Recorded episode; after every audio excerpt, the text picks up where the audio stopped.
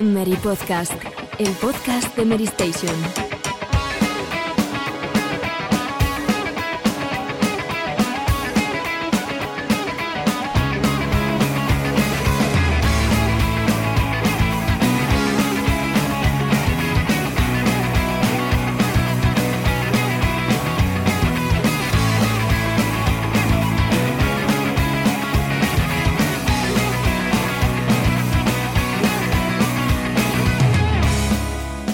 ¿Cómo estáis? Eh, muchísimas gracias por volver. Estábamos esperando, ¿no? Tener eh, vuestra presencia acompañándonos en este nuevo programa que, como digo, siempre empieza en estos instantes. Nuevo Mary Podcast Retro. Regresamos, como lo hace, eh, pues, estos recuerdos que son la columna vertebral del programa cada 15 días, es decir, cada semana, pero no. Los que os acompañan en este ratito de radio enlatada, ya sabéis, han decantado de forma oficial por recordar buenos momentos y hacerlo con vosotros, así que no, no defraudamos. Vamos a seguir en esa línea mientras nos dejen. Hoy lo vamos a hacer además con una, eh, una motivo, ¿no? Una, excusa especial que tiene también que ver con la actualidad. Se ve que estamos casi casi a la vuelta de la esquina cambiando de generación. Debido pasar tiempo para que la que nos ha acompañado ceda su lugar a. Bueno, lo va a hacer de forma completa, evidentemente habrá muchos que todavía no den el salto, pero ceda su lugar, como digo, a, la nueva generación, como aquella mítica Gremlins 2, ¿no? el New Batch. Y, y nosotros hemos querido utilizar eso como excusa para hablar de los últimos coletazos, como está ocurriendo ahora mismo, o los que serán los últimos coletazos, porque todavía, y digo, le quedará, espero, algo de vida a las consolas que nos han acompañado estos últimos años, en generaciones pasadas. Cada vez que se ha producido un cambio de generación, eh, la anterior ha tenido que subsistir, pues, eh, dando lo mejor de sí misma, en muchos casos, dado que los programadores suelen ya manejarla de forma que, bueno, pues pueden permitirse ciertos lujos, a lo mejor que al principio no, no, no, se, no se atrevían o no, no, no eran capaces de hacer. Y vamos a hablar de eso, de los juegos que más nos marcaron cuando tocaba cambio de generación de la anterior, de la que dejaba su testigo en la nueva. Así que con esa excusa como principal argumento de este podcast, nos ponemos ya a debatir, no sin antes, como siempre, presentar los habituales del programa con Fran, como siempre, saludado en primer lugar. Muy buenas, tío, ¿qué tal estás? Muy buenas, Juan, muy buenas a todos. Estoy triste. ¿Eso por qué? Triste y melancólico. Cyberpunk. No, Amigo, no, no, no, no, no, no, no, no es por eso, no es por eso, curiosamente. Es que Pues, supuesto. más triste, no lo sabías, ¿eh? Pues ahora doblemente triste. No, no, sí, sí, sí lo sabía. De hecho, para mí, bueno, eso ha sido- personalmente ha sido para mí una pequeña alegría. eh, porque estaba un poco. A ver, os cuento. eh, bueno, porque mañana cuando se escuche esto. eh, hoy martes es el día que supuestamente debería haber recibido una, una Play 5 para iniciar la cobertura de la revista. De hecho, si habéis mirado el resto de páginas españolas, eh, nuestros colegas compet- barra competencia, eh, está todo el mundo poniendo sus fotos y sus primeros, primeros textos de, de Play 5. Eh, Hay mucho Twitter ya, sí, sí, sí. Sí, ¿verdad? Pues yo supuestamente también debería estar yo ahí po- poseando para disfrute de, de mote. Pero se ve que Murcia quedaba muy lejos de, de- de la, de la ruta de la ruta eh, de rápida y me he quedado sin triste y sin consola. Me he quedado como la- el tío ese que está debajo de la lluvia, detrás de la ventana así llorando. Aislado, aislado y solo. Ponte, cuando digas esto, en el podcast ponte el filtro ese de la, de la lluvia, ¿sabes? El, el llanto.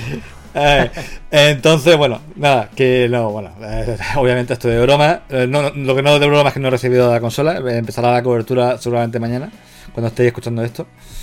Así que nada, cosas, cosas que pasan. Y eh, lo de Cyberpunk es, un- es una pena, pero yo por lo, tengo un pequeño de eso de decir, mm, menos mal porque me coincidía con toda la cobertura de Play 5, con el Demon Soul, con, en fin, con todos los juegos de salida de Play 5, que afortunadamente no son no es como antes que una consola salía con 10, 15 juegos y el único que tenía la consola era el que se lo comía solo, que eso me pasó a mí con, con GameCube, con el lanzamiento japonés de GameCube, obviamente. Luego ya me ayudó Motenai, eh, hizo el, el Star Wars cuando llegó, llegó la consola Bien. europea. Ya... El primer gran texto para Mary Station. Sí, sí, sí. 2001 debió ser eso, más o menos. Inor inolvidable. Ah, ya, era un, texto, era un texto chulo, me acuerdo. 2000, 2001, eh, chaval. Madre 2001. O- o- odisea, una odisea. Así que nada, mira, me, me- me- me- me he enrollado, Juan, pero creo que la, la- la ocasión lo merecía para compartir mi, mi pena y mi, mi apoyo moral en estos duros además, momentos. además, como decía yo, hay, hay una conexión. No vamos a hablar de PlayStation 5, pero sí vamos a hablar del cambio generacional. Y, Fran, lo que puedes hacer es jugar a los últimos juegos de Play 4 mientras te llega la 5 directamente. Ey, qué bueno. ¿Es retro ya Play 4? ¿Es consola retro? ¿Lo podemos considerar retro ya la Play 4 o no? Ostras, día- Eso es en otro podcast. Otro podcast hacemos sobre Play 4 retro. Sí, dentro, dentro de años, ¿no? Eso es. Pero un día será re- un, un día será retro. Eso es, porque la gran pregunta, que además aquí alguna vez hemos tratado, es ¿cuándo una consola ya pasa al, al saco del retro? ¿Es PlayStation 3 retro o todavía es demasiado moderna? Porque la 2 Eh, yo creo que todos coincidimos en yo- que sí, ¿no? Eh, Juan, Yo Juan, creo que escucha. ya sí, yo creo que Está ahí, ahí. Hay un, el otro día vi un tweet buenísimo que me encantó.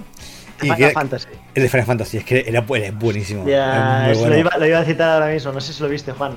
Decía, ¿tú te crees que cuando hablamos de Final de hace 20 años, el Final Fantasy que tú te estás imaginando era el. ¿Cuál era el que estaba puesto? Era el, era el 4, ¿no? Creo O que el o 4 o el 5, sí. el 4 o el era- 5, ¿no? Pero en realidad era el 9, Juan.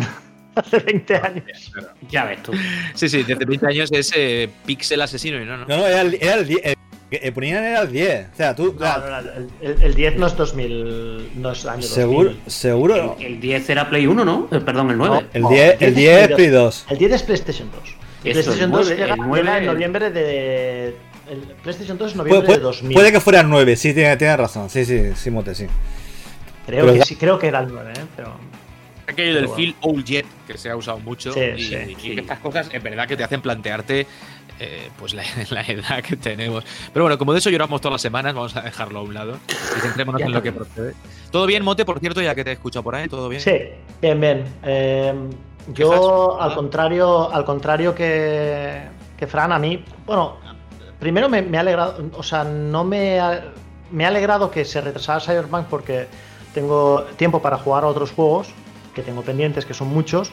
Pero por otro lado, también el, no me imagino ahora mismo en las oficinas de CD Projekt Red el, mega crunch que tienen que estar haciendo y que les va a tocar hacer mm, o sea, es cada vez que se retrasa, es tres semanas más de Mega Crunch y llevan así ya varios, bastante tiempo. O sea que no.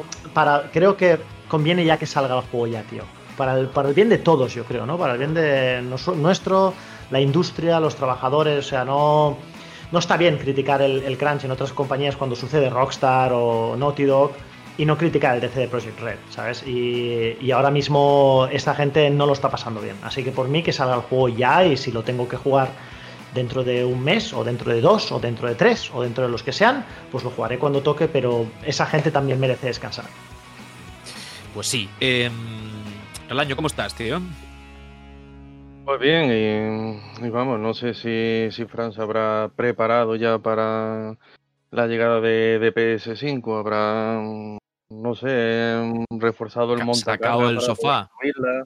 eh, habrá tirado algún tabique abajo y, ha- y hecho un agujero en el techo para, para que quepa, ¿no? Ahí, ahí un poco, aunque sea encajada, ¿no? Supongo que... Sin exagerar, ¿eh, Relaño? Sin exagerar, ¿eh, Relaño? Ah, No, no, exageración, exageración ninguna. Además, Para, para una vez que está exagerando poco, Además, es la, yo creo que es la, la primera consola que ha salido directamente en versión mini, ¿no? Ahí ya no, no ha habido que esperar dos o tres años que, la sacaran. Directamente ha dicho Sony, mira, aquí todo compacto, todo reducidito, y ahí la tenéis. Todo, todo Sí, no, perfecto. pero, pero el día que digan PlayStation 5 Slim, por favor, que no se rían de nosotros. Quiero decirte, eh, la Slim será más grande que la Play 4 Pro y diremos, ya, ya, la llamáis Bueno, es- pero slim, pero no mucho, te pondrá, ¿sabes? Como Pero no aquel- mucho. Sí, sí, sí, sí, sí. Correcto, eso está guapo.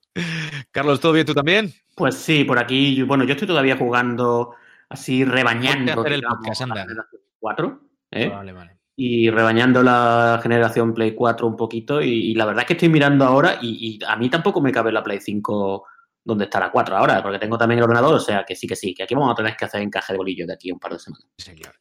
Eh, no ha pensado la gente que vive en espacios reducidos y eso es una cosa que le tendremos siempre rencor a Sony por haberlo hecho.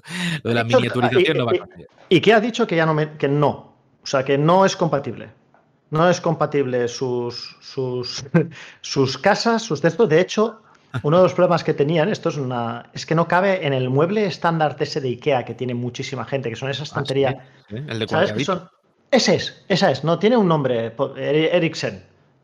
Sí, ¿cómo se llama? Sí, sí, Vale. Larson. Larson, eso es. Pues no cabe ahí, tío. No Eso es cabe. Sí, sí, sí, sí, sí.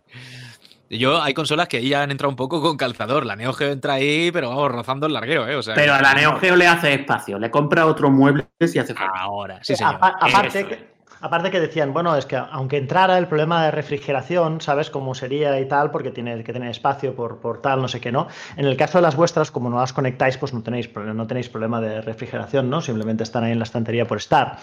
Entonces, pero en el caso de PlayStation 5, que se supone... La tendrías en la, en la estantería esa y la conectarías ahí. No, no. Esa estantería es para lucir. Se conecta luego fuera.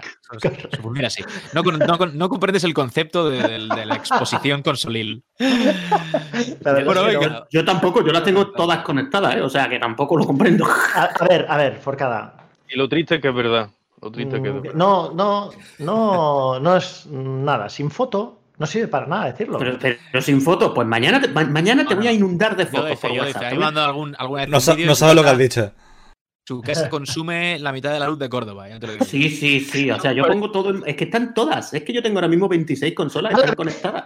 24-7. O sea, con, Claro. con todos los televisores. Toda la claro. Que viniera la humanidad, eh, va por su parte. Bien, sale de, de la habitación de Y, Forcada. y cuidado, que aquí Juan dice que de, dice de mi, de mi Game Room, pero que la suya también la he visto yo, ¿eh? También consume lo suyo. Sí, sí. Hay, hay un, poco, un poco de trasto también. Vale. Bueno, venga, cen- cen- centrémonos. Otro día hablamos de. Mira, eso estaría guapo para un programa. Fran, apúntatelo. ¿Cómo, Hablar de vuestras eh, cómo- de vuestros no. ¿cómo vivimos, ¿no? cómo vivimos Medírnosla. nuestra. No, no, cómo vivimos nuestro, nuestro, nuestra enfermedad, un poco que cada uno confiese aquí cómo la lleva y tal, y que Forcada no nos psicoanalice. toda- no solo te- la tiene toda, enchu- mm, digamos, enchufada, sino que la pone toda a la vez, la enciende toda a la vez. ¿eh? Sí, sí, sí. Y no juega, que esto lo hace mi hermano mucho, que es simplemente solazarse con, con el disfrute de verlas todas funcionando a la vez. Yo, Es yo una me reconozco, me reconozco, cul- Next level. Esto es next level, ¿eh, Juan? me reconozco culpable en eso también, ¿vale? Sí, sí. Es uno de los grandes placeres de tener un trasto de estos, poder ponerlos todos a la vez y no hacer nada, simplemente estar en medio ahí, la fotosíntesis. Contemplarlo ahí. Correcto. Tío, es acojonante. Pero, pero, importante, un- última cosa y ya entramos No me en el dejáis tema. empezar, Pero, maldito. importante que todo esto tiene que ser con Scanline, si no, no se puede. Adiós. Chaval. Y teles muy gordas. ¿eh? Sí, señor. Como Ellos las prefieren muy, muy gordas. Chaga, Exactamente. Bien, mote. Bueno, venga, va, va, ahora sí. nos Venga, empezamos, va. O no, porque seguramente la gente le diga que no, que no empiecen, que sigan con esto. Bueno, pues no, vamos a, vamos a empezar.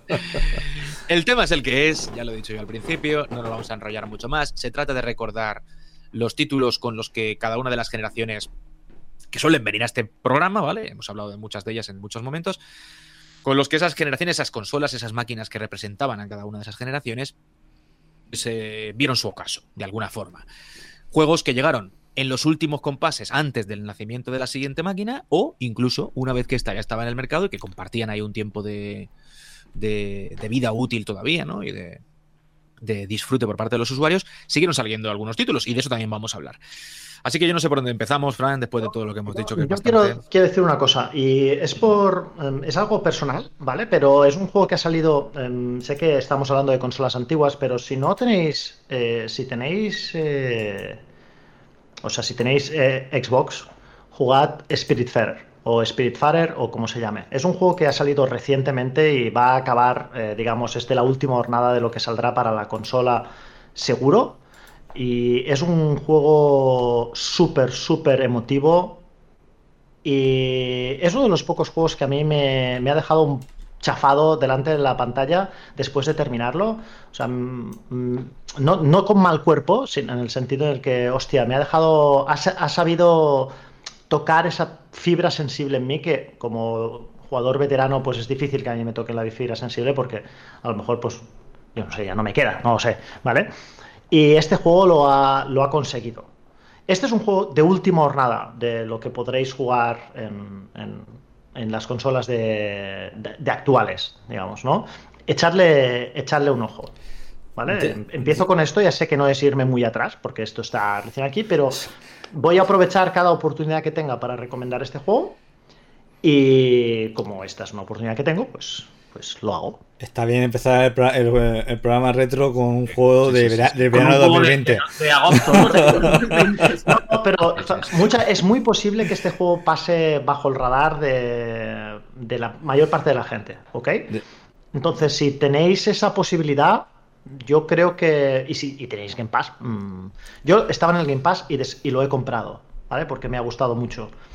Y lo recomiendo, ahí, ahí lo dejo, ¿vale? Es un juego de, O sea, cumple hasta cierto punto lo que nos habíamos marcado, es un juego de última, de última salida, digamos, de últimos meses de la generación, solo que no me he ido muy a lo retro. Pero claro, si empezamos con, con Series X y PlayStation 5, la 4 ya es retro.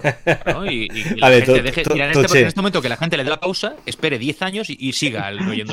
Hombre, si quieres te digo, si No. quieres te digo, es un juego que salió tarde Breath of the Wild para Wii U, pero no está salva, ¿entiendes? Tengo que empezar con otra, con otra cosa. Yo, yo lo me, va- me- me vale como argumento. Debo añadir como apunte que si queréis jugar a Spirit Fair, eh, Fair, eh, podéis jugarlo apa- aparte de en Xbox con el Gamepad, lo tenéis en todos los formatos. Está en Play 4, está en Switch, está en todo. Stadia, en Linux, en Macintosh. En, en calculadora también. Está. 4.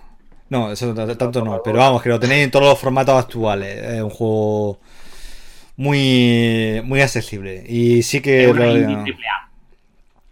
eh, y sí que, vamos, que puedo, puedo respaldar las palabras de, de Montenegro. Es un, es un gran juego y además muy, muy emotivo. Bueno. Venga, a la lista. Ahora.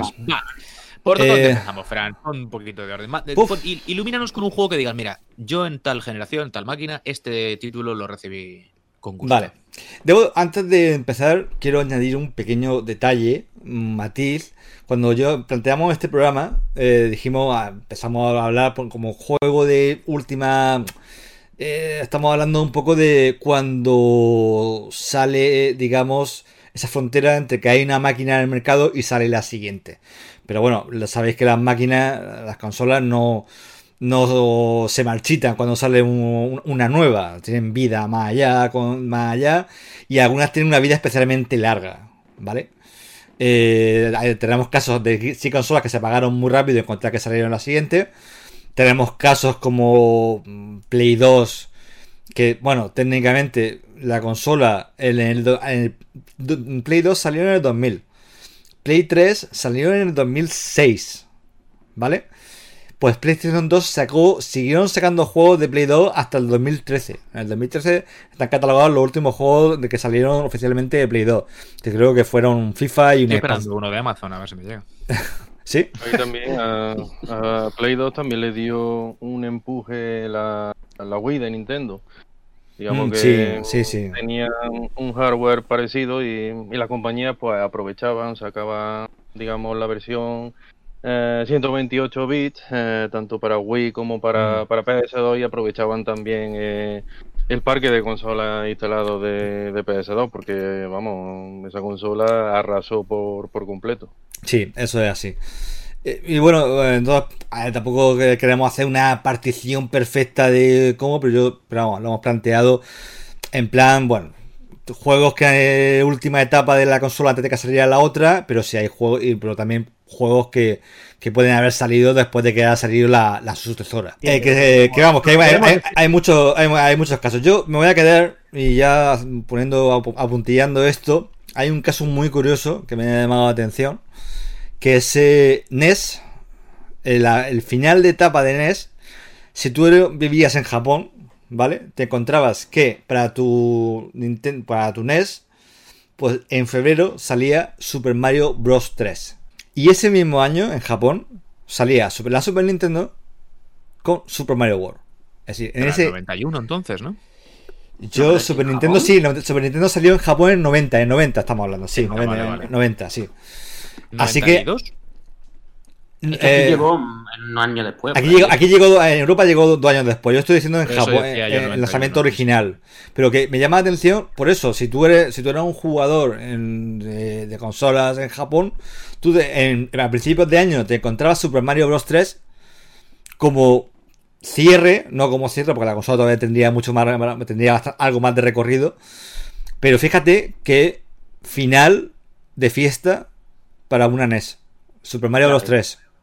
Ah, Sí, es que- mm, es que es Alguno un, mejor que el Super Mario. Cuidado con lo que estamos diciendo. aquí. Es que por ahí voy, que los dos son obras maestras y que, que todavía, fíjate si fueron importantes esos meses ahí en Super Mario Bros., que todavía hay debate de cuál era mejor y cuál no. Para mí, personalmente, Super Mario World, pero básicamente porque me, me pilló en un momento que me gustó mucho.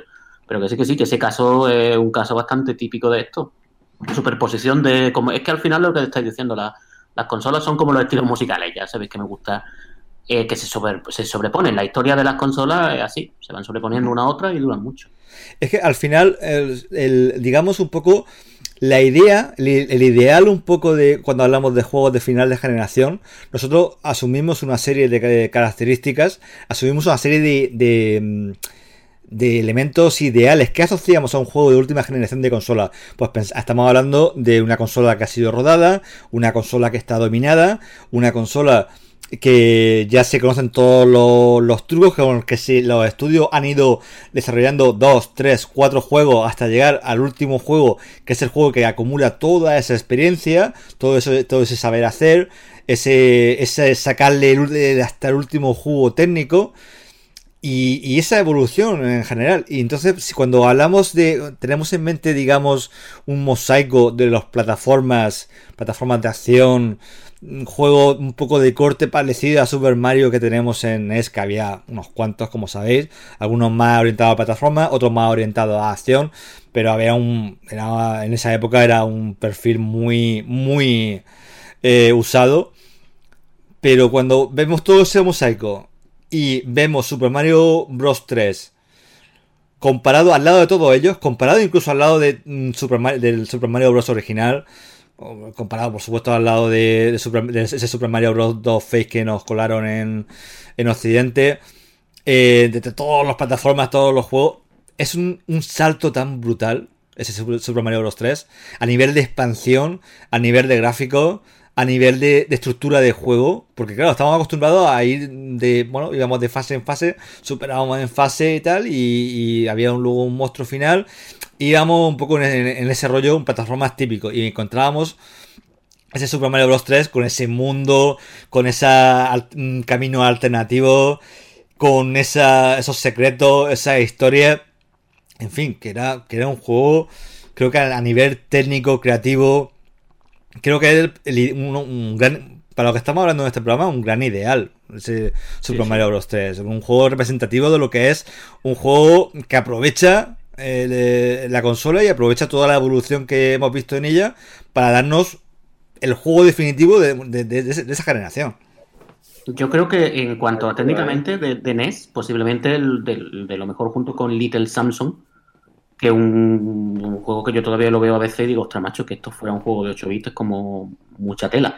Que no es tan popular, no llega ni a la quinta parte de popularidad, pero oye, otro juego así, muy buen sonido, muy buen todo y, que se juega hoy día con mucho, mucho agrado. Y es, un- y es de 1992, o sea que ya estaba la NES un poquillo pasada de- moda. Eh, eh, Super Mario Bros. 3 también hay que tener en cuenta que, tuvo tuvo ayuda, eh, porque una de las ventajas que tenían los, cartuchos era, poder incluir chips eh, extra para, para llevarle el hardware de la, de la consola un pasito más, más allá de donde podía ir, ¿no? Y eh, no recuerdo ahora mismo qué clase de chips eh, incluyó Super Mario Bros. 3. Pero eh, al menos uno de, de sonido me, me suena y no sé si otro para, para los gráficos, para la memoria, tendría que mirarlo, pero, pero vamos, digamos que no que no es que aprovechara el hardware de, de NES al 100%, sino un poquito más allá gracias a lo, a lo que añadía el cartucho ya, ya, ya de por sí. Pero eso también forma parte un poco de, de, de todo, ¿no? El usar, de hecho, cuando tú pones cartuchos de, cuando tú pones electrónica extra en los cartuchos, también es parte de la evolución de la propia consola. No sé si eh, recuerdo, pues Mega Drive también lo ha tenido, Super Nintendo tenía el, FX.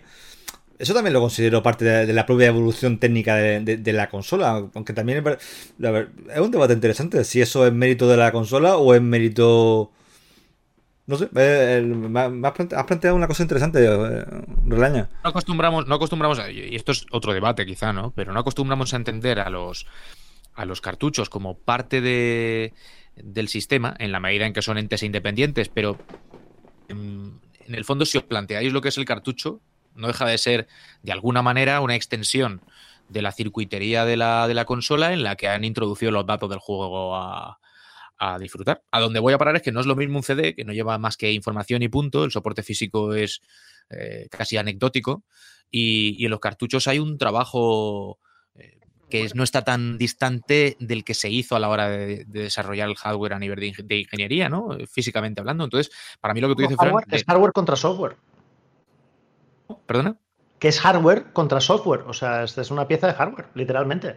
Correcto, es a lo que voy. Entonces, añadir chips a una pieza de hardware que no hace sino expandir un poco, ya, pero de, base, ¿no? No, con los chips añadidos, sino con uno que venga pelado, ¿no? Sin ningún tipo de chip adicional. Añadir chips que puedan potenciar en un momento determinado, pues eso, más canales de sonido o, más colores en pantalla o algún tipo de efecto gráfico concreto. Si lo pensamos de esa, forma, de esa forma, no estás pervirtiendo tampoco nada. Es decir, mucha gente dice, no, es que sin este cartucho, o sea, sin este chip no había funcionado este juego pues, pues es que realmente es parte del todo. Es decir, cuando tú metes un juego, un cartucho en el slot de la consola y la enciendes, ahí hay una inmediatez que tiene que ver con esto que hablamos. Es decir, el juego funciona instantáneamente porque son todo uno, no hay necesidad de carga. ¿no? Esto lo trabajaron muy bien en Super Nintendo y, y, además precisamente viene muy al hilo de hoy porque en juegos muy de final de la generación de Super Nintendo por ejemplo, eh, Doom, que salió en Super Nintendo, bueno, en 1900, yo creo que ya tenía que estar en la PlayStation, si no fuera cerca. Y bueno, que no es el mejor port de Doom, vale, pero ahí está Doom en una Super Nintendo. Y luego otro que llevaba un chip, creo que era el SDD1, se llama el chip ese, que creo que es algo de compresión de memoria. Eh, Street Fighter Alpha 2 lo llevaba también en Super Nintendo. y, ese, era bastante ese era bastante impresionante, porque es que ese juego sí que era un, juego Capcom CPS2, ahí recreativa ultra potente de ese momento, 1996 creo que es, y, lo veía en Super Nintendo y decía, ostras, mucho avance del primer, del primer Street Fighter 2 de Super Nintendo, que era el Street Fighter 2 de Super Nintendo.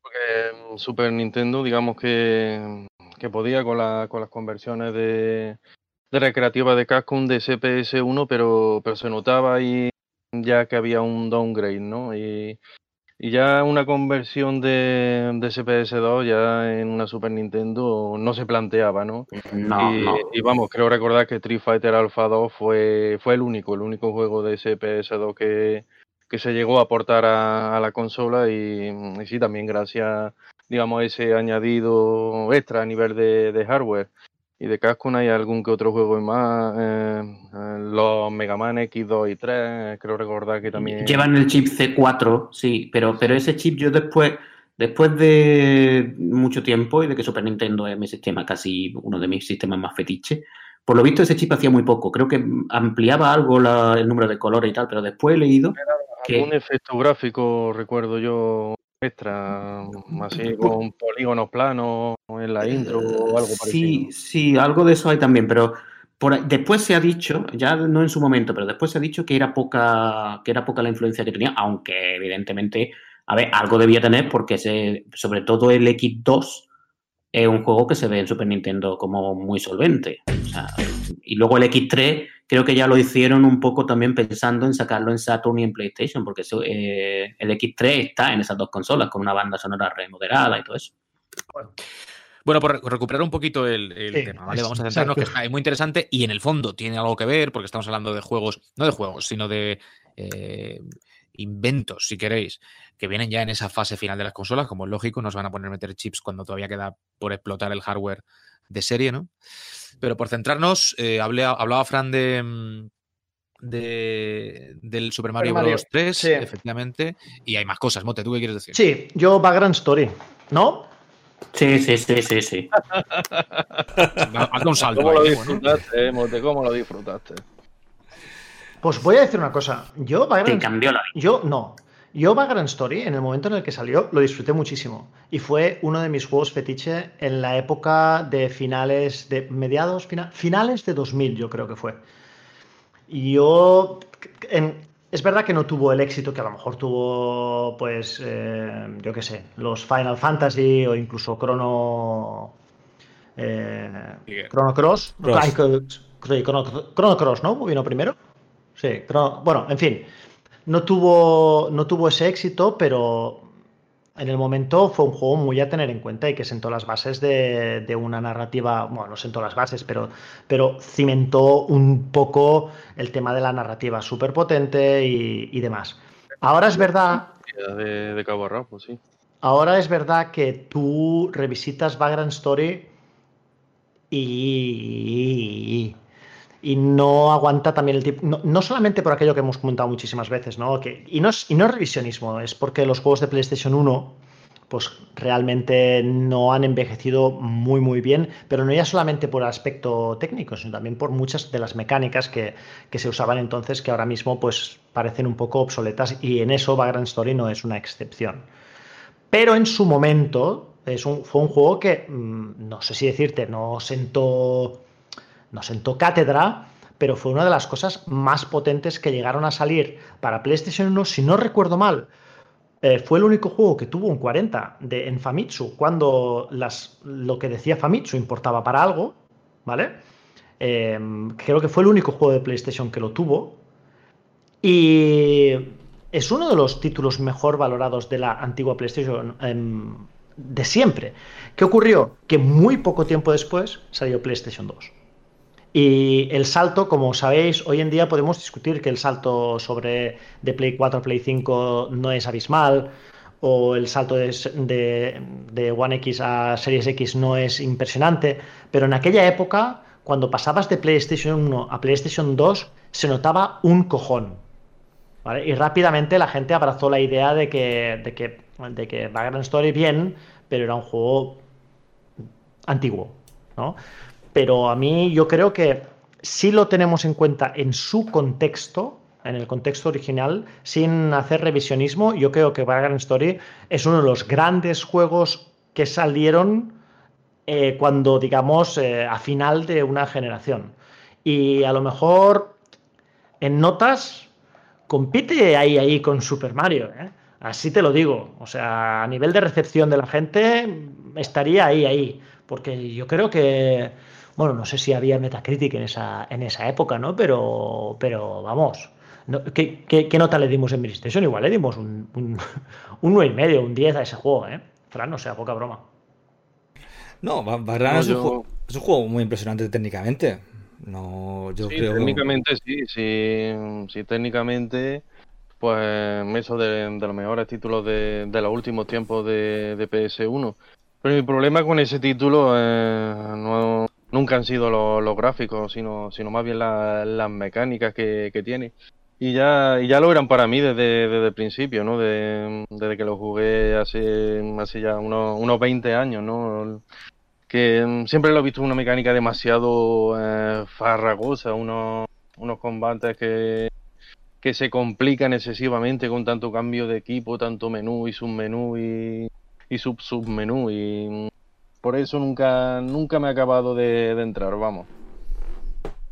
Y de esa época, ¿qué opináis de Chrono Cross? Que lo habéis mencionado, porque yo, por ejemplo, del cambio así final, postrimería ya de PlayStation 1, yo creo que seguramente me quedé con ese. ¿eh? Y, mira que habla uno que no es muy fan de JRPG, pero ese juego con la cantidad de personajes, hay mucha.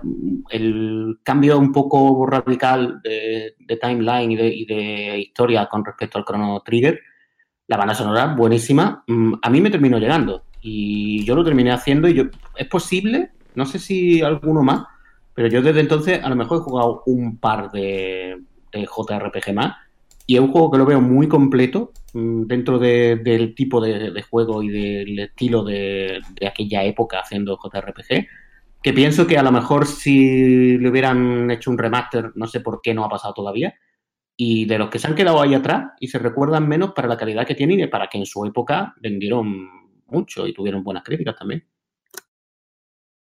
Hombre, ese título, desde luego, es, una lástima ¿no? Que, no, que no saliera aquí en Europa, porque la cantidad de, de JRPGs que, nos perdimos por aquí en esa generación fue, fue sencillamente alucinante, ¿no? Y, eso que gracias al éxito de Final Fantasy VII empezaban a llegar, e incluso los traducían al castellano, pero muchos muchos se quedaron por el camino y el, y el Chrono Cross este fue, fue uno de ellos. Yo, yo no lo pude jugar en su momento, ya ya fue unos, unos años después cuando, cuando me puse con él y, sí, yo también, vamos, yo lo veo como un más que digno heredero de, de Chrono Trigger, ¿no? Que mm, ese juego, ese título tan legendario de, de Super Nintendo. Y ya es curioso, ¿no? Es curioso que, que prácticamente haya caído en, en el olvido a, pesar de todo. Hoy día prácticamente nadie lo recuerda para el nivel que tiene es súper raro, vamos, porque, porque es que lo tiene todo, prácticamente lo tiene todo. Incluso ahora que estamos hablando del tema revisionismo y eso, mmm, es de los juegos de PlayStation 1 que aguanta mejor el paso del tiempo a nivel visual, ¿eh? Porque tiene también cosas 2D, tiene, por ejemplo, todo el Overworld era con cosas en 2D, eh, tenía ahí, recordaba, mm, en eso sí que recordaba Chrono Trigger, en fin, que, que estaba muy bien. Y, oye, ahí se quedó, se quedó, se quedó, y le pasó como al Golden Axe de Revenge, que siempre lo decimos. Eh, De todas maneras, la época, la época final de PlayStation, estamos hablando de JRPG, pero ahí hay mucha tela que cortar. Ahí lo habéis comentado los juegos que habéis, que habéis dicho, pero no se olvide, por ejemplo, que Final Fantasy IX, que muchos consideran bueno, no sé si mucho, no sé cuál es la estadística exacta, pero un buen número de aficionados lo tienen como el mejor Final Fantasy de todos. Y, es un juego de 2000, más o menos coincidiendo, con, prácticamente coincidiendo con Play 2. Eh, eh, luego el mismo, bueno, está también el caso de Dragon Quest 6, pero que salió que salió incluso para el lanzamiento de Play 2 y ahí se aprovechó bien la compatibilidad entre las consolas. En Japón creo que arrasó, prácticamente era, fue el juego más... Fue el 7, el 7 fue el que... El 7, perdona, sí, el 7, tiene razón, tiene razón, el 7. Y, y, hay algún hay otro, otro eh, estoy pensando quizás en el Valkyrie Profile, que es uno de mis, quizás de mis juegos favoritos de, de PlayStation, que también es de finales, creo que si no recuerdo mal, Japón 99, América 2000. Aquí en Europa creo que no salió en su día. Eh, pero yo lo, lo, pude, lo pude jugar y no es un juego revolucionario quizá. No, va, no es el juego tampoco explote técnicamente la, la consola ni nada, pero para mí es un juego majestuoso a todos los niveles, música, personaje, historia. Eh, es muy bonito, eh. a nivel gráfico eh, es muy, un muy título bonito. para mí de, de, los mejores a nivel Mm. visual, así estética 2D de, de la consola. Sí, yo, yo- bueno, yo eso no quiero volver a traer el rollo de los polígonos con los sprites y tal, pero para mí eh, Valkyrie Profile es el ejemplo claro de mm, por qué pudiendo tener esto, para qué queréis esos monigotes de cuatro polígonos que había en otros juegos. Pero bueno, ya, ya- este chascarrillo ya, ya lo he comentado muchas veces y no voy a volver. Pero vamos, Valkyrie Profile, también juego de última jornada así. mm, la verdad es que la, la, la, lista final de juegos de PlayStation, la lista, bueno, la lista final un poco en, lo, en la órbita del lanzamiento de Play 2 es importante. Es un juego de, de mucha entidad. ¿eh? Yo, yo iba a comentar muy, bueno, muy rápido. Me vais a permitir que esté aunque sea un minuto hablando.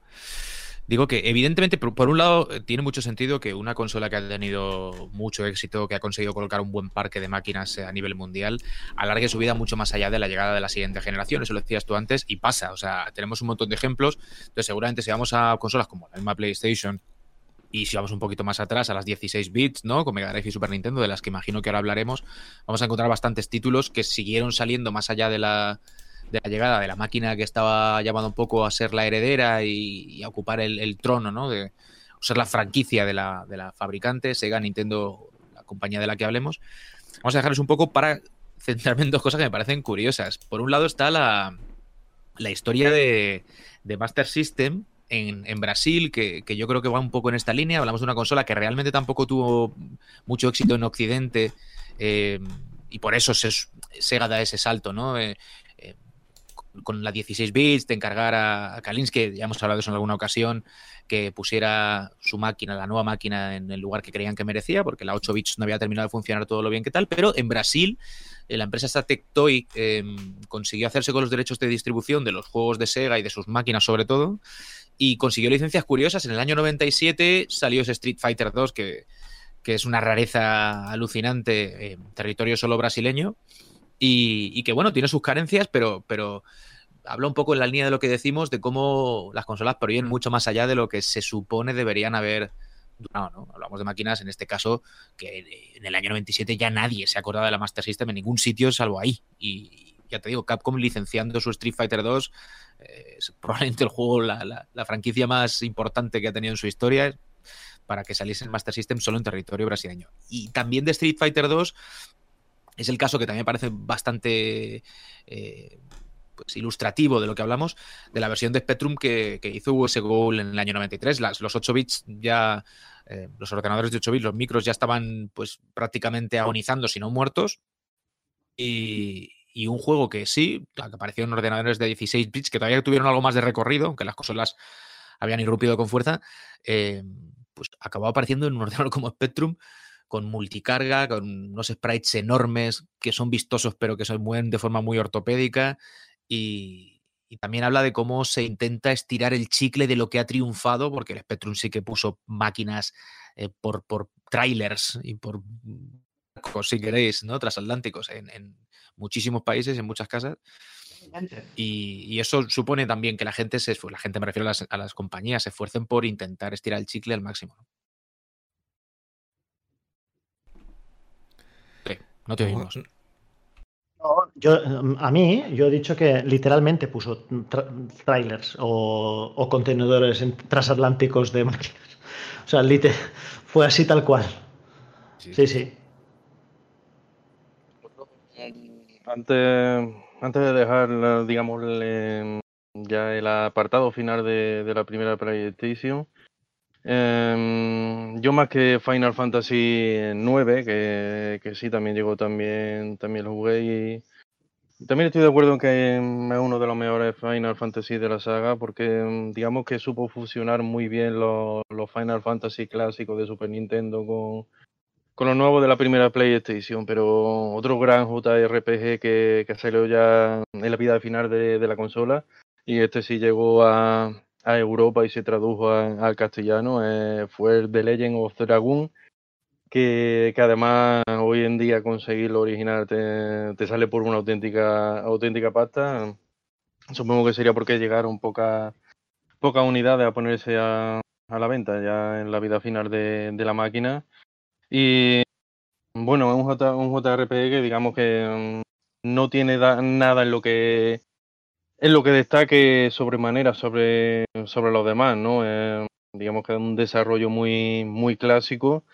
Pero oye, mm, todo lo que hacía, digamos que lo hacía bien, ¿no? No, no tenía nada en lo que en lo que cojeara, aunque fuera, aunque fuera un poquillo, tanto en las mecánicas, como la, la historia de, del título, la duración, que, que, también era bastante largo, era de los juegos que venían en cuatro, en cuatro CDs.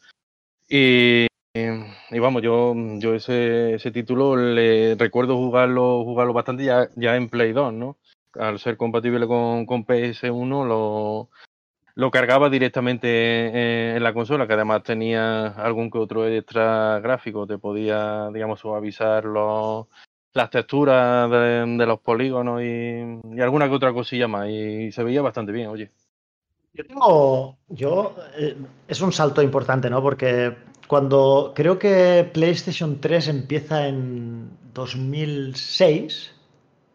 ¿2006? 2006, sí. Dos, 2006, ¿no? Y yo recuerdo que en 2006 hubo dos lanzamientos súper gordos para, para PlayStation. Que uno fue. Eh, uno fue más al principio de 2006, porque fue Metal Gear, uh, Metal Gear 3, ¿no? Si no recuerdo mal, eso es. es debió ¿A ser. Dos, en... dices? ¿Eh? Para PlayStation 2, sí. Salió justo. PlayStation 3 sale en 2006, pero el mismo 2006 sale Metal Gear Solid 3, si no recuerdo mal. ¿Cuándo sale? Me parece que sale a principios. Ahora es un. Estoy hablando igual febrero, estoy hablando de memoria, ¿eh? Pues que fuera enero, pero bueno, sale en el mismo 2006. Pero más adelante, en 2006, y de esto sí que estoy seguro que, que, que casi se solapó con el lanzamiento de la consola, salió Okami. ¿Os acordáis de Okami? Mm, ostras. Eh, Muy Uf, difícil sí. de, de olvidar Okami, ¿no? No se puede olvidar Y- Okami. Y Okami salió a finales de 2006. Yo no estoy seguro de si se solapó exactamente con el lanzamiento de PlayStation 3, no estoy seguro, pero yo lo recuerdo muy, muy ahí. Además, tuvo que ser, porque yo recuerdo que la Play 3 la tengo japonesa y yo recuerdo mm, recibir la Play 3 relativamente pronto y jugar Okami al tiempo. O sea que no, no debió irse. No sé de cuándo es. Sé que salieron eh, Metal Gear, Metal Gear eh, ese año. O sea, ese año salieron eh, Final Fantasy XII. Que tampoco sé exactamente de cuándo es exactamente el juego. O sea, sé que es de 2006, pero puede que sea mediados o, o ahí de, 2000, de 2006. Salió Okami y salió Metal Gear Solid 3. Para mí, el, el, más impresionante, sé que para muchos Metal Gear 3 pues, fue una cosa espectacular, yo lo entiendo. Para mí, Okami fue el que más me llegó. Metal Gear, Final Fantasy XII fue un juego que me gustó, sobre todo la primera mitad, bastante. Aunque yo nunca me hice al tema de, de una cosa muy tonta con Final Fantasy XII, que es que no se podían invertir. Eh, no se podían invertir la vista. O sea, los ejes no se podían invertir. Y para mí, el eje vertical estaba al revés. Entonces, fue muy duro jugar para mí Final Fantasy XII y le cogí mucha manía al principio por eso. Porque estaba, estaba simplemente siempre mirando al suelo. ¿Sabes? No, no, no conseguía hacerme con, con, con el hecho de, de, no poder invertir el eje Y. Y Okami es el que guardo con más cariño. Sé que para muchos otros. Oyen todos estos títulos y dices, hostia, ¿cómo pones por encima Okami de Metal Gear Solid 3? Pues lo pongo con. Para mí, Okami fue un juego espectacular. Es que era muy fresco, ¿eh? No, era, no tenía nada que ver con todo lo demás. Y un juego que yo pensé que siempre le hubiese encajado fantástico. Sé, sé, que después se hizo, ¿no? Pero para Wii. Porque el hecho de que tú tuvieras que hacer, ¿os acordáis de los dibujitos que había que hacer el, en la pantalla? El pincel, ¿no? Correcto, sí, sí. ¿vale? Pues eso creo que encajaba muy bien con el, con el Wiimote. Entonces, yo no estoy seguro de que haya un trío de juegos más potente para, para el final de una generación como tuvo PlayStation 2 con Metal Gear Solid 3, eh, Final Fantasy XII y Okami. Creo que fue un, una, o sea, la santísima trinidad del final de una generación. Yo creo que no se ha podido igualar en ninguna, en ninguna otra, en mi opinión. Eh, A lo mejor sí, ¿eh? yo, yo tiro, digo porque me acuerdo de esto. Vosotros venís con, con otra y, y, os digo, ah, pues sí, pues tenéis razón, ¿no? Pero creo que encontrar un, no sé, una, un trío más potente va a ser complicado. Y te falta eh, en PlayStation 2 luego, 2007, eh, God of War 2, ¿no? Sí, sí, sí, sí, God, God of War sí, sí, ¿verdad? Sí. En, yo, God of War 2 yo, yo, lo recuerdo. El, el gran mucho. juego final. El de, gran juego de final, de, sí, sí. Sí, es, es verdad. se lo recuerdo eso, eso más. Fue, ¿En serio fue PlayStation 2? ¿No fue PlayStation 3 eso? No, fue 2, sí. No, no, no. PlayStation 3 es el, es el 3. Sí. Mm, es sí. que yo se lo recuerdo muy vívido, el God of War 2 añadimos ese, en lugar de un, sí. de un trío, pues añadimos una. Una cuarta. Un claro, tetra... cuarteto. Eh, eh, es cuerda. que PlayStation 2 con el catálogo que tiene, que todo el catálogo es una locura, pues está, es, es, que está claro que al final iba a ser también una locura, porque yo también tengo muy buen recuerdo de Okami, se ha dicho, pero y luego, por ejemplo, lo rejugué en Wii y me gustó más en PlayStation 2, tengo que decir. Y, y Okami es un juego que está en todas las plataformas, porque luego hubo Okami HD, esto ha salido en Steam, ha salido en Play 4, está en todos sitios. Okami lo, lo compra ahora mismo en cualquier plataforma. God of War 2 también. Pero es que God of War 2 mmm, a mí me pegó más pelotazo, quizá, incluso que Metal Gear Solid 3, y, a mí Metal Gear Solid 3 me gustó mucho, porque eh, yo que tanto amo las scanlines y los monitores que tuvo, creo que fue el primer juego que yo jugué en una pantalla de plasma, y, la verdad es que como que, porque creo que tenía un modo en panorámico y tal, o sea, es que God of War 2 era un juego ya muy, muy para adelante, muy mirando ya a esto es lo más que se puede hacer con PlayStation 2 y yo creo que lo era, vamos. Mm. Sí, era, no, era, impresionante. Sí, sí, sí. No, eh, iba a comentar que, que, realmente God of War 2 sí que se lo podemos considerar más allá de gustos personales, eh, eh, otro ejemplo arquetípico de ese mm, aspiración, esa aspiración de juego de final de generación. El juego que hace, el juego que tiene una tecnología tan elevada, que hace unas cosas que parecían al principio de generación que si te dicen, oye, al principio de cuando sale la consola, oye, mira, este dentro de unos años, este, esto va a ser un juego de Play 2. Tú te quedarías así pensando, venga, sí, cuenta, cuéntame otra. Pues yo creo que es, Es que es no, un- es un no te lo claro. crees, al principio no te lo puedes creer. Es normal, es normal, incluso confundirse con el paso de los años como le ha pasado a Mote. eh, y no recordar si God of War 2 es un juego de PS2 o salió en PS3, porque es que los mira y mira ese título y en varios aspectos, pues te puedes creer perfectamente que, que sea un juego, digamos, de, de inicio de la siguiente generación en lugar de, de final de, de la anterior. Eh, es un título que, que, luego a nivel técnico es sorprendente, sorprendente para, para lo que podía conseguir esa, esa máquina. Y, y bueno, otro juego que recuerdo yo de, de años finales de PS2, eh, que también es de, Clover Studio, de, de los creadores de, Okami, que de hecho ya, ya fue el último título que hicieron, ¿no? Antes de que, de que Capcom, por, por desgracia, cerrara el, el estudio, ¿no? Eh, fue el God Hand, eh, mm, digamos que era una, un beaten up, eh, un beaten up, pero en 3D. Y, y vamos, era, era un título muy loco. Se, se, le, se notaba que era uno, uno de esos juegos que llama un estudio, digamos, que, que te saca cuando ya saben que, que van a cerrar y se van a ir y, y se desmelenan y, y, sacan ahí las ideas más, más locas y pasadas de vuelta que tienen, porque vamos, eh, ese juego tiene unos jefes finales que hay que verlos, eh, hay que verlos, porque son, son, son espectaculares. Vamos, eh, yo creo que, que, ese título lo debería de jugarse y debería de, echarse un vistazo, eh, aunque por desgracia tiene, tiene algunos problemas, algunos fallos, porque no no llegó a estar todo, todo lo pulido que, que, sería deseable, pero, pero aún así, a día de hoy es prácticamente un, un juego de, de, culto y a mí me, me, divirtió muchísimo y me eché, me eché mucha risa, mucha risa con ese juego. La verdad es que el, tema técnico que estáis diciendo, el tema de juegos que parece que son de una generación posterior, ¿sabes? Me viene a la cabeza ahora uno que este sí que está bastante olvidadillo, pero es el típico que lo pone, o sea, Omega Boost de PlayStation 1, tú lo pones, ese juego era de Polyphony Digital, o sea, que no lo hacían unos aficionados, ¿eh? Y además más o menos por el tiempo de Gran Turismo 2, creo, o sea, un estudio potente, pero aquello, lo que pasó ahí, yo no lo entiendo bien, porque es un juego que lo pone y dices, vale, si esto me lo meten en una Dreamcast, casi casi que me lo creo. O sea, es un, juego así en 3D, shoot 'em up, regulero como shoot 'em up, pero con unos gráficos eh, que, que, no te los crees de una PlayStation 1. Es lo, un poco lo que le pasa a God of War en la, en la, PlayStation 2, que no te lo crees. Pues lo mismo, este yo recomiendo a quien no, no lo conozca que le eche un ojo con eso, o sea, con esa mirada, ¿no? De, ostras, es que si esto me lo dan en Drinkas, yo casi que me lo creo y, lo digo muy en serio, ¿eh? Que pueden mirar vídeos, pueden mirar que lo hayan rescalado, que no lo hayan rescalado. En original, en una tele de tubo de 14 pulgadas, ya se ve increíble ese juego, parece Drinkas.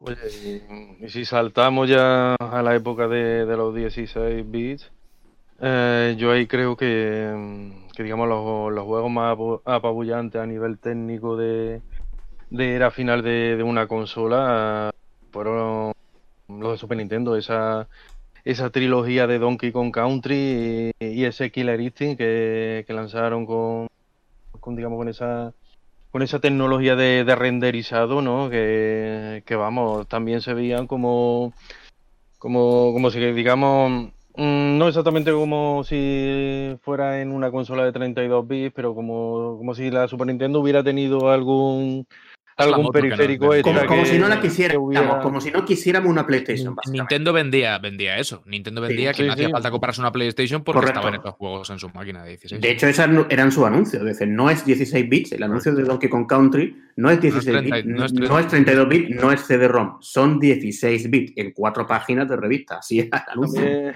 también lanzándole la, la pullita a Sega, ¿no? Porque por aquella época estaba que si Mega CD, que si Mega 32X, ¿no? Claro. Ahí intentando potenciar su máquina y mi Nintendo diciendo, pues aquí, aquí tenemos esto sin necesidad de, de periférico alguno. Y vamos, eran títulos eso, a, a nivel gráfico, en- en, digamos que cuando se, se lanzó en los primeros años de lanzamiento de, de la consola Super Nintendo, no te hubieras creído que, que se pudiera llegar a- al nivel que llegaron esos.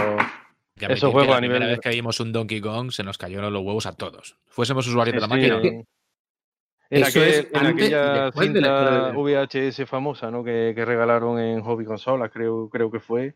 Ahí Sí. vamos, es que se te caía eso, la mandíbula, los huevos y todo lo que tuviera, todo lo Claro, que tuviera de colgando claro, se te caía al suelo. Hemos perdido la perspectiva de, del, con el tiempo, ¿no? De, de la sensación. o que, pero si te planteas durante un instante, haces un ejercicio de, de recreación de cómo sentiste aquello, vamos, yo creo que todos estaremos de acuerdo que esta- tan impactante como, pues, no sé, la primera vez que viste una consola de 32 bits en marcha o una cosa así, sabes, en casa. O sea, es un ejemplo de ese tipo, sí.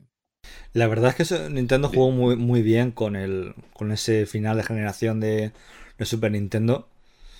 Se puede argumentar que quizás jugaron demasiado. Salió eh, lo hicieron demasiado bien para su propio beneficio. Porque luego seguramente eh, se puede achacar el- una llegada tardía de Nintendo 64 y perder bastante terreno con respecto a PlayStation por el hecho de haber, por esa victoria incontestable que fue eh, alargar la vida de Super Nintendo.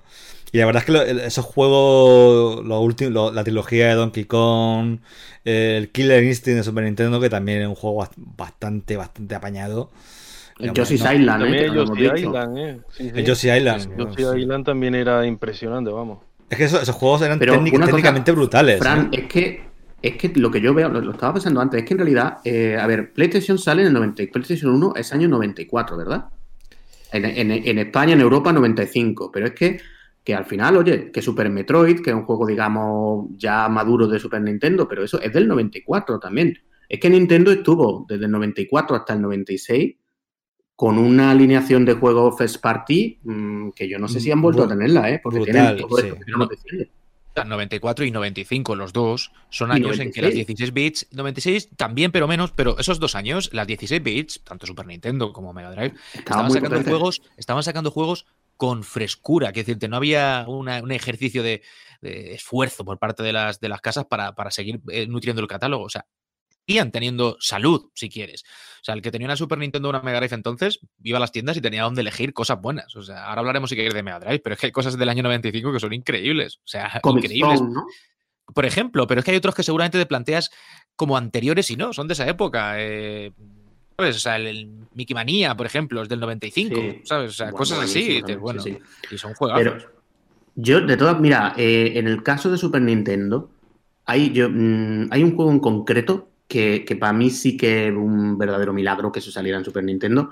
Que aparte del Donkey Kong Country 1, porque el Donkey Kong Country 1 está claro, eh, es decir, eso es un punto y aparte, pero en la historia de los videojuegos. Eh, que luego podremos también discutir incluso si hasta cierto punto no hacían trampa con los gráficos, bueno, lo que tú quieras.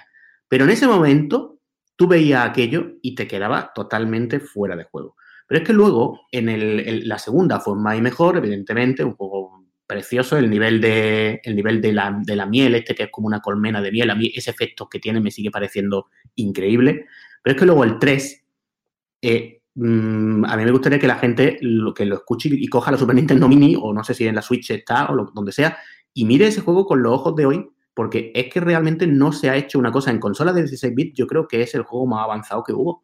Mm, Ahí hay, hay un nivel que, que era una especie de mm, lo alto de un monte de estos de 8.000 metros, que creo que estaba basado en imágenes reales del K2 o algo de eso, que es increíble cómo se ve. Luego la música estaba un poco peor quizás, pero es que habían pulido también, también, también todas las mecánicas del juego, que yo creo que es el juego más avanzado de 16 bits. Y ya salió ese juego en 1996, o sea, que yo creo que todo... Yo me acuerdo de mí, yo, yo me compré el cartucho de Super, Nintendo de Donkey Kong Country 3 y ya tenía la, la PlayStation. Y era una época en la que no teníamos tantos videojuegos como ahora. Y era un mundo en el que ya existía Tekken 2, por poner un ejemplo, que es del 95, que era el juego al que yo jugaba más en aquella época con mis compañeros de piso. Pero oye, de repente estábamos allí viendo Donkey Kong Country 3 y que, que estaba casi desplazado y era un juegazo.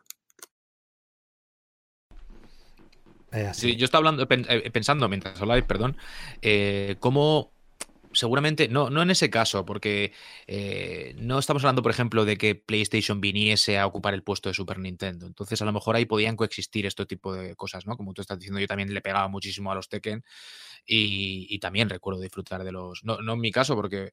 Eh, verdad que nosotros la, la Super Nintendo la, conseguimos ya un poco tarde y quizás no, no, la nutrimos de los juegos que hubiese sido deseable, pero, pero sí en casas de amigos. Iba a decir que a veces eh, con los cambios generacionales de consolas de una misma marca, ¿no? Pues ahora esperamos la Play 5, bueno, pues 4, Play 3, se pierde uno lo que va saliendo para el sistema anterior porque ya te centras en la nueva. Que eso es una cosa que también es un poco injusto, ¿sabes? O sea, el que pasase a PlayStation y dijese, bueno, pues ya no quiero saber nada de mi Super Nintendo. Que habría gente que hiciese eso. Eh, es un poco triste porque es que eh, las máquinas, como decía yo antes, que tienen un parque grande y que han demostrado que son máquinas eh, para las que programar debe ser agradable, porque han salido juegos muy, muy eh, bien avenidos y tal.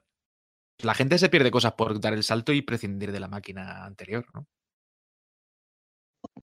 Sí, sí, sí vamos, eh, era algo que. Me ha pasado mucho, lo digo pasaba, porque yo cambié la máquina y he dejado la otra de lado. O sea, me ha pasado siempre. Y, y también eh, mucha gente que a lo mejor vendía su, su consola antigua con los juegos para, para comprarse la, la nueva, eh, eso claro, también habría, habría muchísimos, muchísimos casos así. Al final eso, esos títulos, igual ya con el paso de, de los años, los lo acaba redescubriendo y, y acaba diciendo, uff, pues esta, a esta consola todavía, todavía le quedaba potencia, ¿no? Aunque, aunque digamos la dejé de lado para, para pasarme a la, a la, a la nueva, ¿no? Eh, algo que sobre todo te puedes acabar dando cuenta con, con el paso de, del tiempo, ¿no? Eh, yo más o menos por la, por la época de, de los 16 bits, eh, ya estaban a punto de llegar los, los 32, eh, me compré una, una, Super Nintendo y ahí sí pude, pude disfrutar de primera mano de, de esos últimos títulos y yo lo que pensaba era,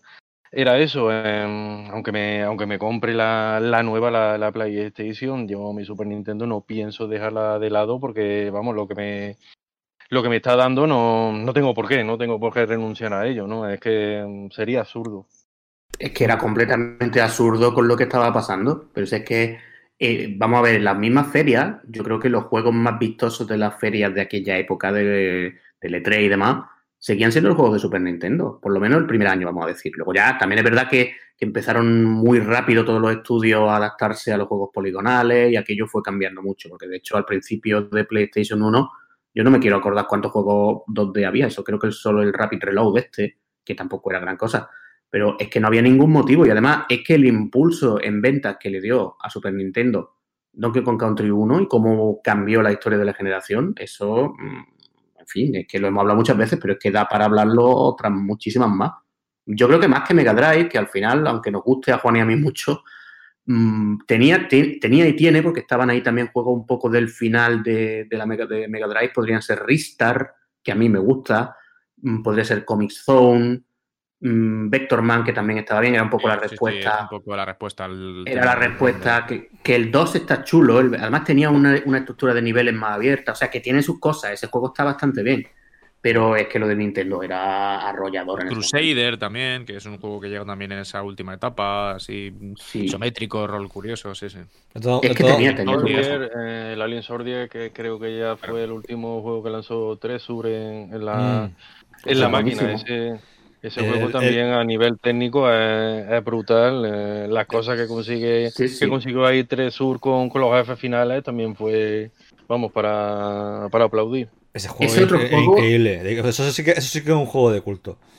De los que se saltan los límites también, porque yo creo que también hay algo de que hicieron no sé qué brujería y se saltaron los límites de colores. No sé si en ese o en otro. Hay un juego de, de Mega Drive de última jornada que tenía algo de eso. Y, y es otro que, que, si lo ves al principio de Mega Drive, no te lo crees tampoco. Porque, hombre, Mega, Mega Drive, mmm, que tiene muchísima biblioteca, pero es que eso está en otra dimensión completamente. Y más con el principio de Mega Drive, que los juegos del principio de Mega Drive. Hombre, lo comparas a, con el Last Battle, a, por ejemplo. Compáralo con el Last Battle. Jackson, que, que, también hablamos del programa pasado, ¿no? Claro, es que Mega Drive al principio iba, iba muy bien por las conversiones de recreativa, Ghouls and Ghosts, eh, todas estas cosas. Pero claro, eh, también le- a los estudios que desarrollamos para consola exclusivamente también les costó su tiempo sacarle Mm. jugo. Y, y por- porque, pues porque sí. Y, y al final te ponen ese juego de 3 sur y dices, ¿de verdad? Eh, otro de los que se saltan completamente los límites, vamos. Si te lo ponen en PlayStation 1, como uno de los lanzamientos así que se ha quedado desplazado, también te lo crees. La verdad, la verdad es que lo también hay que tener en cuenta la diferencia un poco entre que lo que era en una época pasar de generación a lo que es hoy en día. Hoy, por ejemplo, se me ocurre un ejemplo que no sé si podemos considerarlo ya retro, quizá un poco atrevido, Play 3, con ese de Last of Us.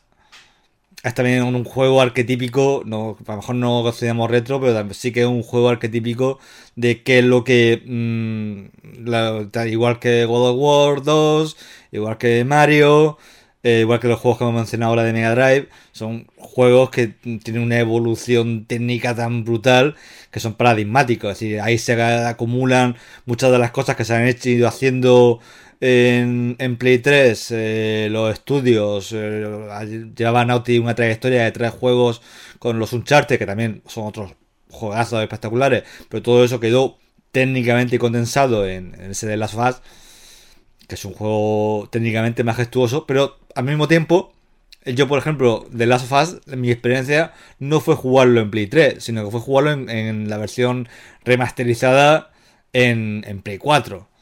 Y hoy en día, eh, mm, con esta, estos cambios de generación tan suaves, tan intrageneracionales y tan muy cuidadito de no dejar atrás las consolas anteriores, porque antes sí.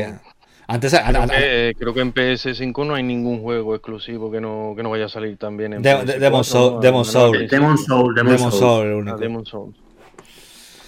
Eh, sí, eh, y creo que el de, el de- el- No sé si el de Little Big Planet, creo que me parece que también es solamente Play 5, pero vamos. Para, para, y para de contar. eh, y, y en equipo y en Serie X, ni, ni, ni eso. Eh, mi- Pero mi- hecho a propósito, hecho a propósito, es que ¿cómo Total- vas a totalmente, renunci- totalmente. ¿Cómo vas a renunciar a un parque de consolas que tienes instalado? Yo creo que PlayStation sería bien tonta si dijera, no, pongo Mm. esto, no sé, dices, no, es que hay que saltar de generación. Bueno, saltar de generación es tirarse un poco al vacío, porque es 500 euros por la consola, más eh, cuánto valen ahora los juegos de, que han subido de precio.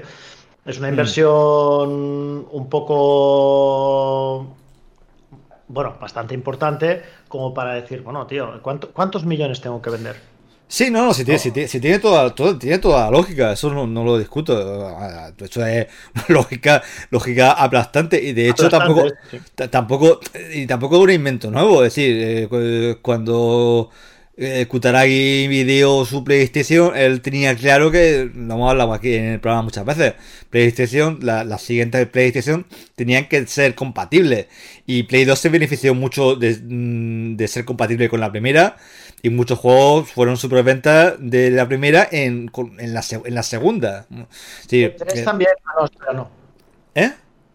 Y Play 3 también, ¿no? Ah, Ah, no. Play 3, Play no, 3. Play 3 empezó siendo retrocompatible con Play 2 y Play 1, pero como era tan, como hacer eso encarecía muchísimo la consola, eh, las primeras unidades, la primera hornada de Play 3, que era la consola esta, la, la, la gorda, la FAT, eh, la japonesa, la japonesa y la americana, la primera hornada, eran Y la Pal también, ¿eh? ¿Eh? La PAL también, sí, tiene razón. también, sí, sí. Pero enseguida cortaron eso y sacaron una versión más. mm, Le, le caparon. Era, era curiosamente, era compatible. La, la mayoría de las Play 3 son compatibles con la- los primeros. Con los juegos de Play de la PlayStation original. Porque De estaba. PS1, sí. Sí, porque estaba emulado por, por software. Pero no eran compatibles con los juegos de Play 2 porque esa retrocompatibilidad era física, era que simplemente que le había, no, simplemente, no, simplemente nada, pero le habían metido una, una, una Play Metido 2, un chip allí. sí, sí, le habían metido una Play 2 me- dentro como complemento de la tecnología de, de- de Play 3 y eso era parte de lo que lo encarecía y, lo- y lo que rápidamente quitaron de, de encima, pero, pero hemos- Play 3, si la Play 3 era FAT, ¿a la, la Play 5 entonces qué es? pues tengo, tengo, te- pues No, tengo- no se puede decir en directo. Pues te- no lo sé, tengo, tengo, tengo que compartir. un- voy, voy a intentar a, ver- a ver si a ver si la puedo comparar. Porque no tengo, no- lo malo es que no tengo la Play 3 en esta casa, pero pero yo a ver si me la traigo y las pongo una al lado de la otra, porque tengo, tengo yo también curiosidad de ver cómo, cómo se compara. No hay nada, no hay nada más grande, Fran, no hay nada más No, grande. a- de, de alta, desde luego no. Al- al- al- alta es altísima. El- uno- Te la llevas a- al zoo, lo pones donde los chimpancés y pones a dar hostias en el suelo al lado, ¡ah! como en la película, ¿sabes? En plan totémico. eh, no, pero- oye- Tom, Sí, sí, sí. Hablando, de monolitos, eh, Bueno, Xenosaga, eh, Xenosaga 3. Ay, Xenos- Xenosaga. Xenosaga 3 también salió al final de la generación de PlayStation 2. Pues mira la asociación de ideas que acabo de hacer. ¿Os acordáis de Xenosaga? Ese RPG. Ostras, pero, la- pero la- la- la- el primero, el que era la, la saga original, de Sí. sí, pero, pero ese era un juego. El primero es Xenogears, ¿no? De, de. Ay, PS. he dicho ¿no? Xenosaga. ¿no? He dicho, he dicho Xenosaga y no quiero decir Xenosaga. O sí quiero Pues- decir pues, sí, sí, si es el 3, sí, porque Xenogears. Ya nos Xeno- liamos. con- Ya, ya. El Xenosaga. Eh, a ver, vamos La, a ver. la, la, vej- la vejez. La, la- Xenosaga, Xenosaga, sí, Xenosaga A seguro. ver, está Xe- Joder, Xenogears, Xenogears de PlayStation y luego tiene las. Luego no tiene que ver exactamente, pero es. La, tri- la tri- la tri- la trilogía, son- el, el 3 era.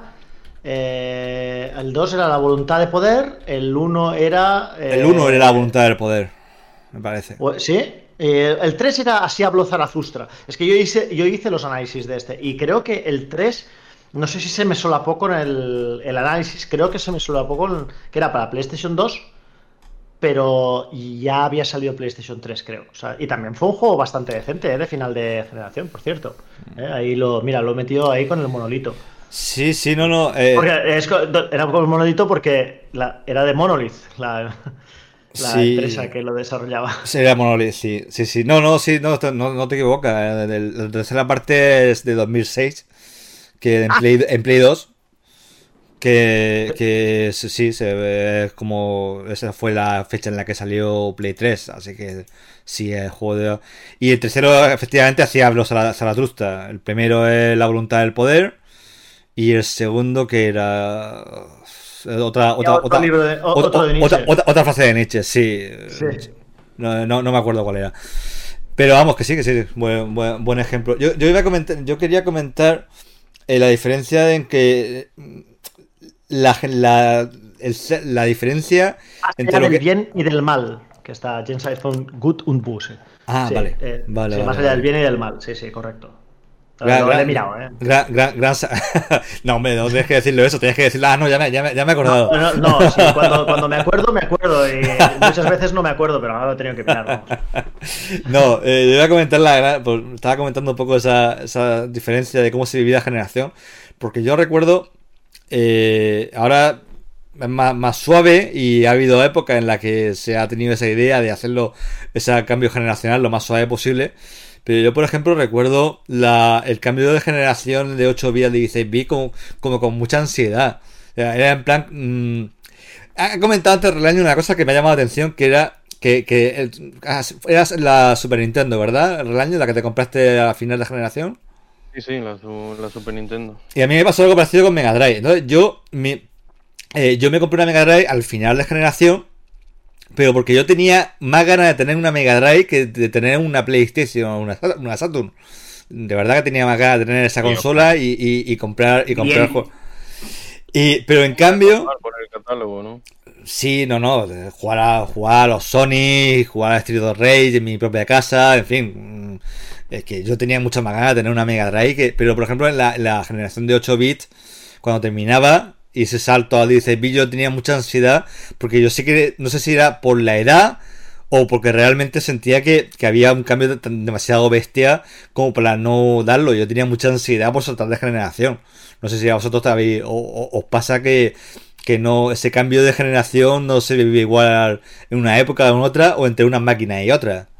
Porque los cambios generacionales entonces eran otra cosa. O sea, que pasar de una máquina de 8 bits, ya no te hablo de un ordenador, de una consola. eso sí que eran cambios, 16, Era una brutalidad. Y pasar de 16 a los 32, por mucho que, como hemos hablado alguna vez, el paso del tiempo no haya hecho mucho bien en los polígonos, en líneas generales, los primeros polígonos y las primeras texturas, también era una locura. O sea, yo las primeras veces, o la primera vez que puse la, recuerdo el momento como si fuese ayer, os pasará a vosotros, la PlayStation en mi casa, eh, vamos, se me salían los ojos de las órbitas y los oídos, porque se notaba también en el sonido, ¿no? Y yo venía del CD, pero aún así.